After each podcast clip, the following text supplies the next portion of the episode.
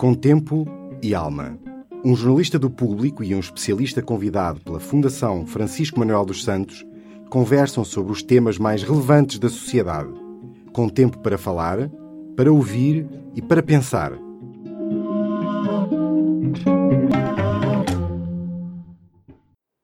Hoje entrevistamos uh, Filipa Raimundo, autora do livro Ditadura e Democracia Legados da Memória, que é professora no ISCTE e investigadora no Instituto de Ciências Sociais da Universidade de Lisboa.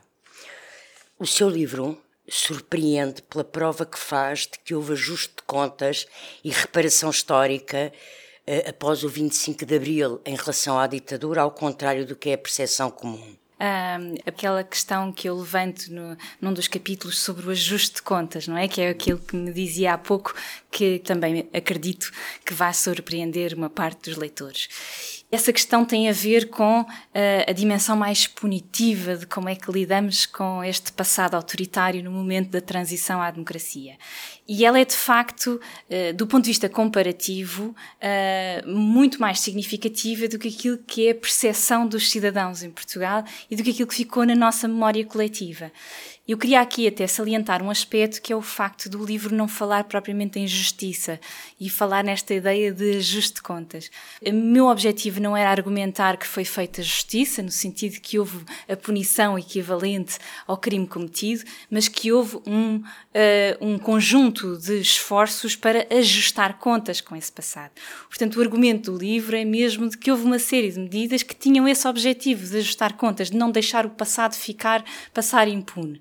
Há um facto divulgado por si que eu acho muito relevante, que é hum, a questão de, em tribunal militar, terem sido acusados, ter sido constituído processo contra 2.667 uh, agentes da PID-DGS, da Polícia Política.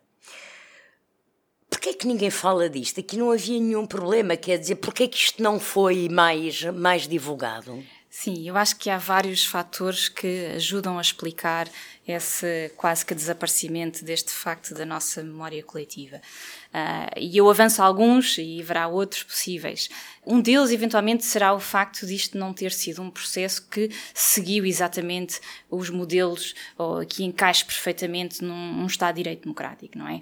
Há um, um período de prisão preventiva uh, extremamente alargado. Um dos aspectos mais importantes é a forma como se conseguiu uh, julgar todos estes indivíduos foi através da aprovação de uma lei retroativa que vai criminalizar atos que, na época, eram eram legítimos à, à luz do, do regime em vigor.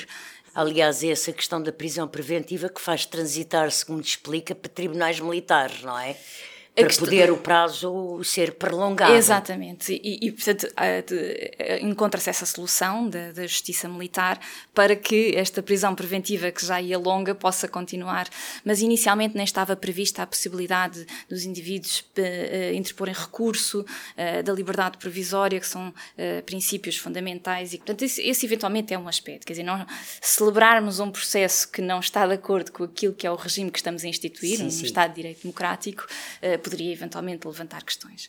Depois, também é outra questão que eu, que eu levanto, é uh, o balanço final é um balanço que de facto não satisfaz a quem procurava a tal justiça, não é? Portanto, aqui estamos a comentar o ajuste Mas, de contas. Uh, foram, foram julgadas 2.667 pessoas, ainda é gente, não é? Ainda... Quando, quando finalmente estes julgamentos ocorrem, muitos destes indivíduos saem em liberdade. Em muitos casos, porque já tinham cumprido a pena no tal período de prisão preventiva que chegou, em alguns casos, a quase dois anos. Depois haviam os perdões, os enfim, consoante os tribunais, mas alguns tribunais utilizaram todos os perdões possíveis para descontar na pena final e, portanto, muitos destes eh, julgamentos acabam na uh, libertação de, uh, dos indivíduos. E, portanto, essa sensação. E, portanto, esta não... sensação, não é? Portanto, o que fica na memória, por isso, é daí esta contra, aparente contradição, é que não se fez nada porque não houve justiça, porque, entretanto, são libertados e não ficam uh, presos, não é?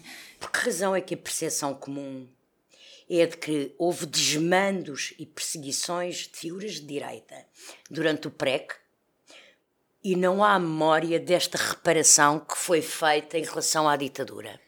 Eu tenho também uma leitura um pouco política disto, não é? E acho que é inevitável que tenhamos. E é preciso compreender que o processo de saneamento e todas eh, as consequências. Estamos a falar de atores políticos que se mantêm na atualidade, não é? E, que têm a representação uh, partidária, inclusive, não é? Ao passo que, no caso de, de, da elite do, do regime uh, do Estado Novo, ela desapareceu de alguma forma, não é? Enquanto que nós temos democracias onde uh, há partidos considerados herdeiros do regime anterior e continuam como atores políticos com relevância até eleitoral, uh, quer na Europa de Leste, quer, por exemplo, se olharmos para a Espanha, não é? Hoje em dia, dificilmente o Partido Popular pode ser considerado um partido propriamente pós-franquista, mas é o que ele é na, na, sua origem, não é? Nós não temos propriamente um partido pós-salazarista, não temos. Mas no, no seu livro aponta outras razões para isso. Uma delas é o pedido de reconciliação nacional que é feito após o 25 de novembro e que, segundo o que escreve, apagou um pouco esta ideia do que tinha sido feito. Por que é que isso acontece? Passado eh, eh, este, este, período de radicalização política, é visto como importante para a consolidação da democracia terminar com estes ajustes de contas com o passado, com estas uh, iniciativas de sanear, de punir, de estigmatizar, de afastar das funções uh, várias. Uh, e, portanto, é, é, neste sentido que um, o próprio Partido Socialista, que é a partida um dos partidos que promove este tipo de medidas e está interessado em também ele próprio em apresentar-se como um partido antifascista, etc., ao caminhar também para o centro e a procurar a consolidação da democracia e a sua uh, consolidação como um partido uh, de centro em Portugal, também se quer afastar destes temas, não é? E, portanto... Outro, outro culpado por esta mitigação que aponta ou outro responsável, é o PCP, eh, que diz que não fala desta, deste ajuste de contas e desta punição, porque quer diluir o seu papel junto da quinta divisão do MFA, responsável pelas campanhas de dinamização cultural, nos saneamentos, nas ocupações rurais na reforma agrária e nas ocupações urbanas de prédios, eh, nomeadamente em Lisboa e noutras cidades. Não acha estranho o PCP, porque gosta tanto de falar do seu papel na revolução, ser acusado de estar a mitigar esse papel na revolução? Bom, eu não sei se estou exatamente a acusar o Partido Comunista. A conclusão uh, que eu tiro é que uh, do Partido Comunista, por exemplo, em relação aos julgamentos que me falava inicialmente em Tribunal Militar, não tem um papel uh, aberto, aberto, não é? Um papel visível neste processo. Pode, tem através da elaboração da lei, tem pelo período onde este processo, em que este processo avança, mas não de uma forma muito clara. Não, é? não podemos associar diretamente o Partido Comunista a este processo. Portanto, não é um processo de que possam.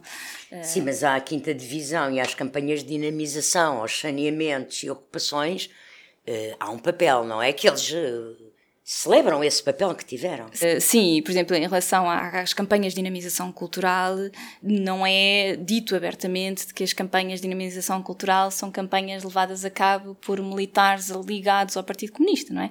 Estas campanhas são promovidas pelos militares da 5 Divisão e, e, sabemos que ainda hoje não está muito bem esclarecido a relação de muitos destes militares com o Partido Comunista. E se falarmos com eles, e eu falei com alguns deles, dirão que o Partido Comunista era apenas um dos atores envolvidos nestas campanhas e que estas campanhas eh, tinham por objetivo ser eh, campanhas eh, apartidárias. e esse é outro elemento deste processo que é pouquíssimo conhecido e eu acho que é interessantíssimo. Este papel que estes militares desempenharam não tem paralelo que eu saiba noutras transições democráticas e foi de uma dimensão muitíssimo significativa. E é ignorado hoje em dia. Completamente é ignorado é curioso como isto desapareceu completamente da nossa uh, memória coletiva. Claro que é o, que eu, o argumento que eu dava é que, mais uma vez, o Partido Comunista não se não, não expressa abertamente. Não se reivindica dessa herança. É essa a questão.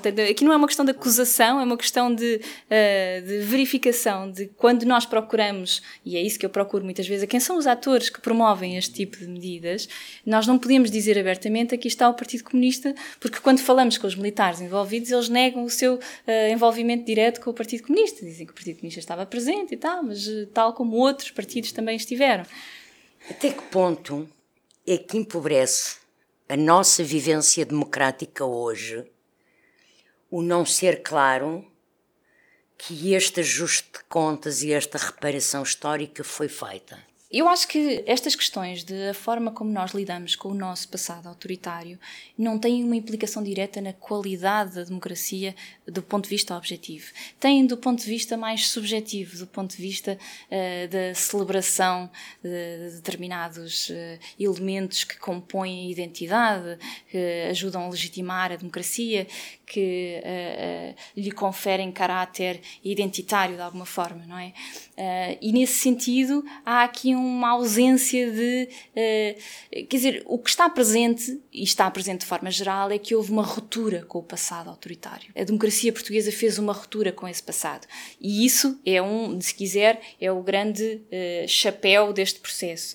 Depois o que nós não conhecemos é a forma com, em maior para menor que eu tento como aqui, essa ruptura como foi essa feita. ruptura foi feita, não é? E este livro procura um pouco concretizar alguns dos elementos desta ruptura, para além de, dos elementos que têm a ver mais com as instituições políticas, com a mudança da elite, enfim, com toda a transformação de um regime autoritário num regime democrático.